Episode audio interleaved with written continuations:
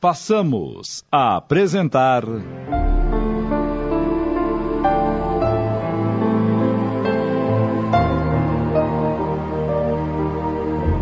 Reencontro de Almas. Minissérie em 10 capítulos, inspirada na obra Um Amor Diferente de João Alberto Teodoro, ditada por Augusto César Vanucci, adaptada por Raimundo Monteiro e Tony de França.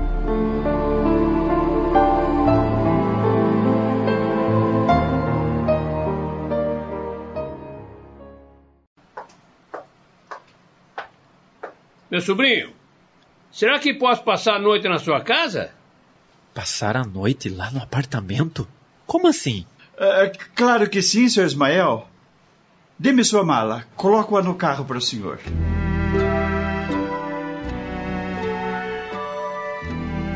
Durante o trajeto da ida para o apartamento, enquanto Flávio e Guilherme ficavam calados no banco traseiro, Ismael, sentado à frente no carona ao lado do taxista, de tudo reclamava. Hora do trânsito, hora dos semáforos. Já vi que esse aí vai nos trazer problemas. Ao chegarem ao prédio. Guilherme, por que você não muda de bairro? Esse lugar é muito ruim, muito agitado. Tio, aqui nós estamos próximos do nosso emprego e de tudo o que precisamos. Mas você não tem sossego, tem muito barulho. Verdade, tio. No início eu também achava isso, mas depois acabei me acostumando. Ufa, chegamos. Vamos entrar no apartamento? Vou colocar sua bagagem lá no quarto onde a mamãe estava, tio. Não precisa, meu filho. Eu durmo aqui na sala mesmo. Uh, Não, tio. Uh, Aqui no quarto o senhor ficará melhor. É, mas e vocês dois? Onde dormirão? Não se preocupe, Sr. Ismael. Estamos acostumados a dormir no sofá. Aqui no sofá? Os dois? Como assim? Sim, tio. É uma bicama. Gui. É, estou precisando de um banho.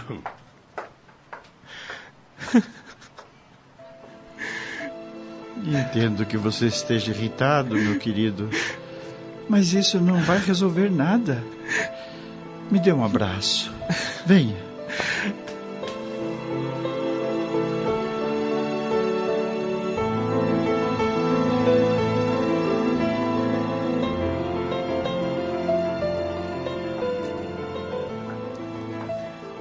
Tio, o senhor está com fome?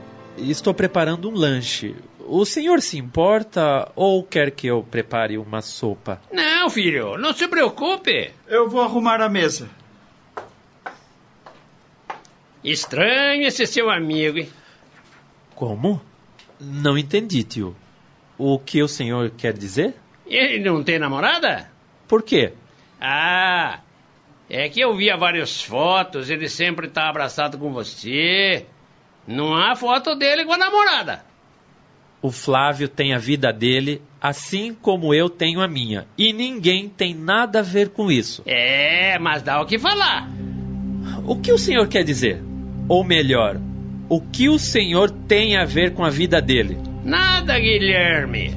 Não precisa ficar nervoso, apenas fiz um comentário. Não estou nervoso, tio. Apenas acho que o senhor não tem nada a ver com isso. Pronto. Venha, já terminei de colocar a mesa. Depois do lanche, Guilherme acompanha seu tio Ismael até o quarto. Filho, por que você não se casou? Não quis, tio. E o senhor? Por que não se casou? Ah, achei melhor ficar solteiro. Além do mais, agora eu tô muito velho para arrumar uma companheira. Então, tio, o senhor já respondeu a sua pergunta. Eu também não quero mulher na minha vida. Mas um homem sim. Tio, eu respeito muito o senhor por tudo que fez e pelo que representa para mim. Mas, por favor, não tente governar a minha vida. Mas você está no caminho errado. Tá escrito aqui na Bíblia. Eu tô no caminho errado? E o senhor? E o senhor está no caminho certo? Desde que lhe conheço, o senhor vive procurando e, pelo visto, até agora não achou. O senhor é feliz, tio? O senhor foi feliz em algum momento da sua vida? Eu tenho Jesus Cristo no coração. Ah, tio, por favor, não seja hipócrita. O senhor está blasfemando. Não é blasfêmia. Está aqui no Evangelho. Evangelho, tio? E o senhor, por acaso, achou aí no Evangelho que procurava? Acho que não, pois o senhor não é capaz de colocar na prática o que lê aí. Você não sabe o que está dizendo, Guilherme? Tio, eu conheço muito bem da sua vida. Lembro-me de quando era jovem, estudou no seminário, queria ser padre. Lembra-se? Por que o senhor não seguiu a vida do seminário? Mas, é, mas... Não, tio, o senhor não precisa me dizer agora. Mas o que o senhor me diz da amizade com o padre Armando? Muitos parentes achavam estranho o senhor ganhar tantos presentes, viajar para todo lado na companhia dele e não gastar nada. E quando ele ficou doente e teve que sair da cidade? Lembra-se? O senhor chegou até a ficar doente. Flávio da sala ouvia toda a conversa. Meu Deus, Guilherme está nervoso. Sente-se aqui, tio. Por favor. Não, Acho que não temos nada para conversar. Vamos embora. Ah, mas não vai mesmo. Agora o senhor vai me ouvir, queira ou não. Sente-se aí. Meu tio, o senhor sempre gostou de se colocar numa posição de superioridade. A verdade era sempre sua. Pois bem, tio, o senhor nunca fez nada de errado, não é? É, por que fala assim comigo, filho? Filho? Não seja hipócrita. Lembra-se quando eu era criança? Foi o Senhor quem primeiro começou a me ensinar certas coisas. Fiquei calado todo esse tempo. Ah, quantas noites fiquei acordado com receio de dormir e o Senhor vir na minha cama. Eu tinha medo de contar para minha mãe as coisas que o Senhor me obrigava a fazer. Por favor, não se altere, fale baixo. E por quê? Está com medo ou com vergonha? Acho que é medo. Porque vergonha o senhor nunca teve. Você está nervoso. Acalme-se, por favor. Não, titio. Sempre esperei pelo dia em que eu pudesse lhe dizer tudo o que sempre quis. Que decepção. O senhor está nos condenando pela nossa união? Mas isso é uma vergonha. A palavra de Deus condena isso. Mas ainda continua a ser mascarado.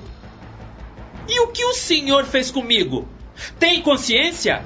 Acha normal? Ah, o senhor pode, não é? Fala baixo, meu filho. Filho?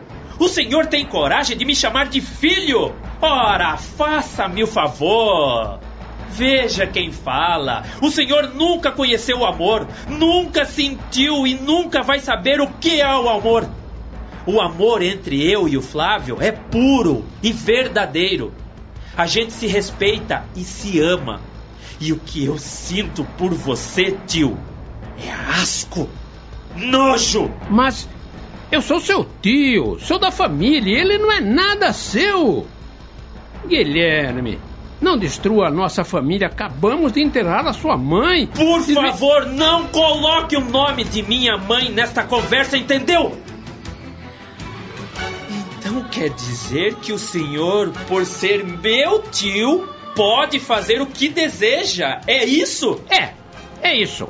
Ele é um estranho e nós somos parentes, ninguém iria suspeitar. Seu canalha! Eu te desprezo! Eu te odeio! Uh.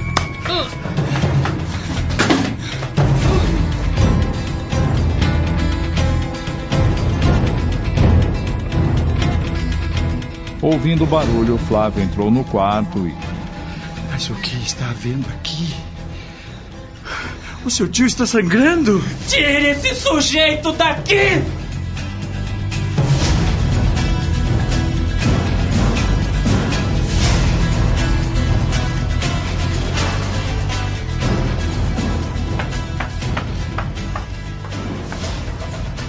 sei por que ele ficou tão nervoso. Acho que está sentindo a falta da mãe.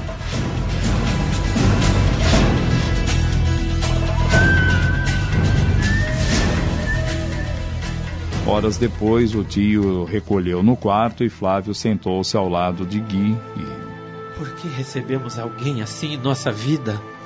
Querido, tome este comprimido com o chá que eu preparei. Tá? Você precisa descansar. Ai, Flávio, agradeço a Deus por ter encontrado você. Eu também digo o mesmo.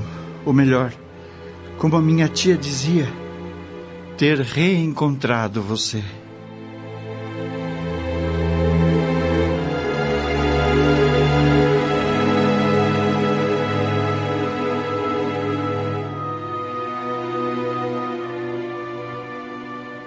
Dia seguinte. Bom dia. Bom dia, seu Ismael. Estou terminando o café. O, o senhor quer pão fresco? Eu vou até a padaria comprar. É não, rápido. não, não, não, não precisa. Não me importa de comer um pãozinho amanhecido, não. É, venha tomar seu café. Eu vou tomar um banho. Fique à vontade. Estamos apresentando. Reencontro de Almas. Voltamos a apresentar. Reencontro de Almas.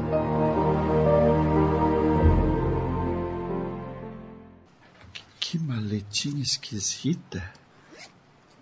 Hã? Estranho. Remédios. Meu Deus! Ah, meus remédios. Isso me deixa um pouco nervoso cada vez que tenho que tomar durante as refeições. Tudo bem, fique tranquilo. Eh, precisa de ajuda? Não, já estou terminando. Como ele está abatido e suas mãos estão trêmulas. Você sabe para que são esses remédios? Sim, senhor Ismael, eu sei. Quero lhe pedir uma coisa. Não comente nada com ninguém sobre isso, hein? Mas por quê? O senhor mantém isso em segredo? Sim, mantenha em segredo. E levarei comigo para o túmulo. Ninguém precisa saber. Eu ouvi toda a conversa que vocês tiveram ontem à noite. Pois é. Meu sobrinho tem razão. Eu errei muito. Quis buscar a verdade e fazer a minha verdade prevalecer. Na realidade, tive problemas que me queimavam a alma. Não consegui livrar-me deles.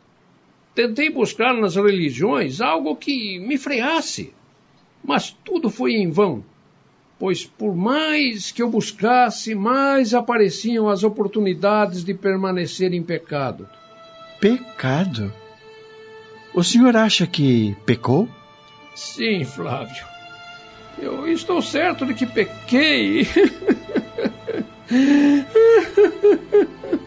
Ismael narra tudo o que passara durante sua estada no seminário, onde viveu um amor que quase o levou à loucura. Puxa, que história! é? E o senhor ainda o ama? E como? Mas hoje quase não nos vemos. Ele também está muito mal. Seu Ismael, o senhor foi infectado por ele? Fui. Nunca nos precavemos. Descobri mais tarde que ele mantinha relações com outros jovens, mas cada vez que ele se aproximava de mim, me abraçava, acariciava, eu acabava cedendo. Eu o amava, não podia recuar. E. O senhor sabe onde ele se encontra agora? Pelas notícias que tive, ele está com parentes em Minas Gerais. E os superiores dele? Sabiam dos fatos? Sim, ele foi afastado do sacerdócio para se tratar. Fiquei sabendo por minha irmã que me ligou contando. Disse-me ela que ele pede para que eu vá visitá-lo. E. O senhor não vai? Claro, claro. É, é o amor da minha vida. Quem sabe se. Não alimente esperanças para não sofrer mais, meu amigo. Uh, Seu Ismael, eu preciso lhe perguntar uma coisa. Posso? É, se eu puder responder. Por favor, não fique chateado comigo. Mas Qual o sentimento que o senhor tem por Guilherme? Ora, Flávio, ele é meu sobrinho querido e eu o amo muito. Ah, acho que o senhor não entendeu. Eu quero dizer, como homem. Eu ouvi a conversa de vocês ontem Eu, e... eu entendi. Não vou lhe esconder nada. Na verdade, eu sempre gostei dele, sim, desde menino. Sempre foi uma criança bonita e eu sentia desejo por ele. Ah, percebe agora por que disse a você que eu pequei? O senhor chegou a... Não, com ele não. Eu sempre o amei e nunca quis magoar a minha irmã, Marli, a mãe dele. É bom saber disso. Bem, seu Ismael, foi bom ter conversado consigo. Fique tranquilo que saberei guardar segredo sobre o que conversamos. Pensando bem, Flávio, não guarde segredo.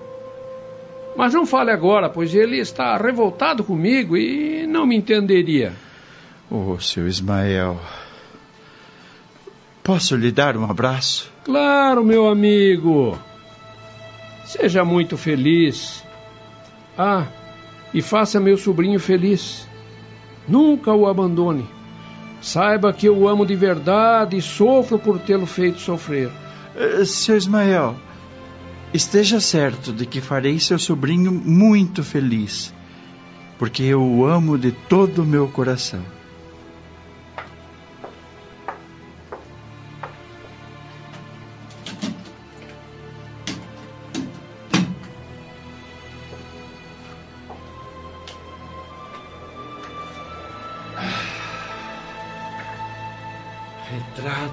Branco e preto. Será que estou pintando a minha vida assim? Não. Minha tela será colorida, cores vivas, representando o amor, a vida.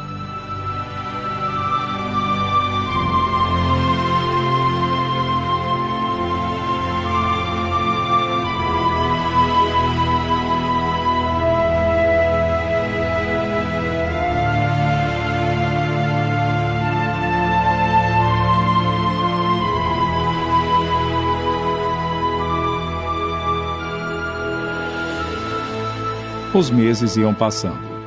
Flávio de dia trabalhava no banco e à noite, nos finais de semana, era transformista nas casas noturnas. O trabalho no banco estava conturbado, havia boatos de greve e isso deixava os funcionários preocupados. Certa noite, ao chegar em casa. Você recebeu o comunicado do sindicato? Sim, eu li, mas não dei importância. Acha que isso não vai causar dispensas de funcionários? Pode ser que sim, mas na hora H eles acabam fazendo um acordo. Tomara mesmo que isso não venha nos trazer surpresas. É, deixa que eu atendo. Quem será uma hora dessas? Alô? Não, aqui é o Flávio. Sim, ele está. Quem deseja falar com ele? Ah, como vai? Tudo bem?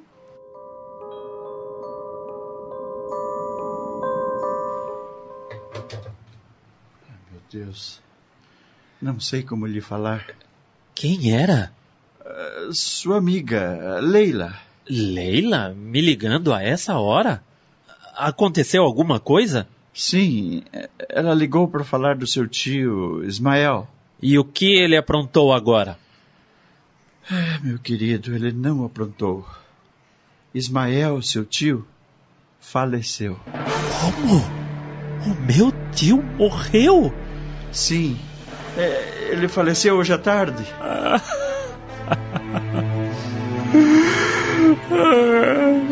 chore, meu querido, chore. Isso faz bem ao seu coração.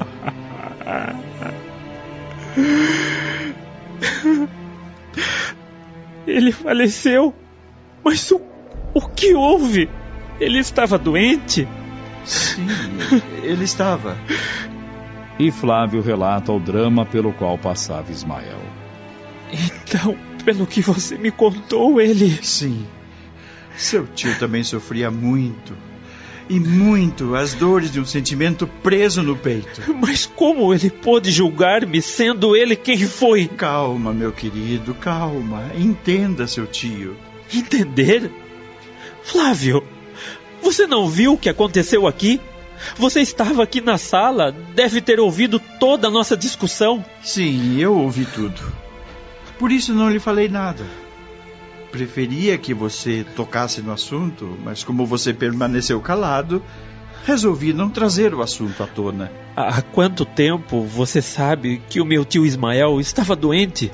Desde a manhã seguinte ao enterro de sua mãe. Acordei cedo e ele já estava em pé. Conversamos muito. Você dormia, lembra-se? Tanto é que você nem ouviu sair. Eu não vou ao velório. Mas, meu querido, ele era seu tio. Nessas horas, as mágoas devem. Devem ficar de lado, né? Mas eu não consigo. Coloque-se no meu lugar. Pense no seu pai.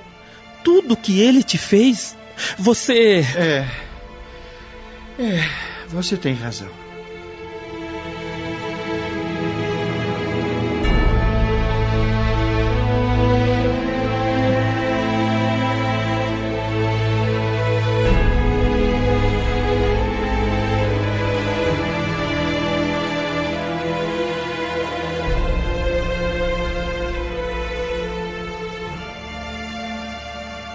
Os dias passam. Pelo menos duas vezes por semana, Silvia, uma jovem moça de 23 anos, vinha ao apartamento de Guilherme e Flávio fazer uma faxina.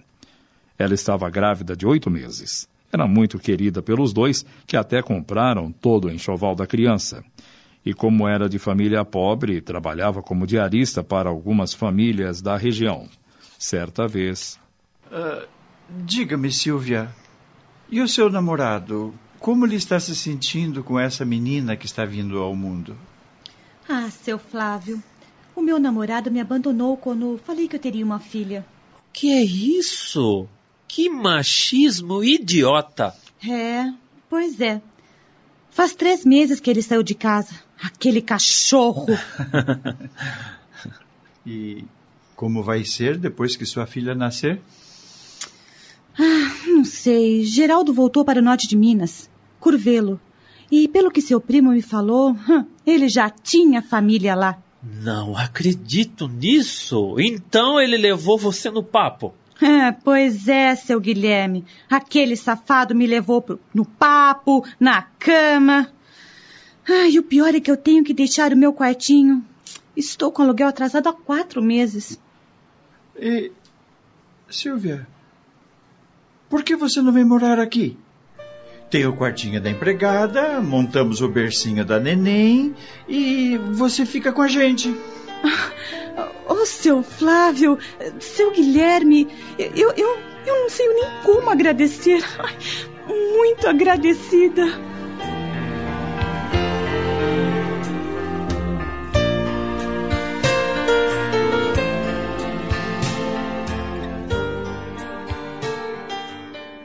Acabamos de apresentar.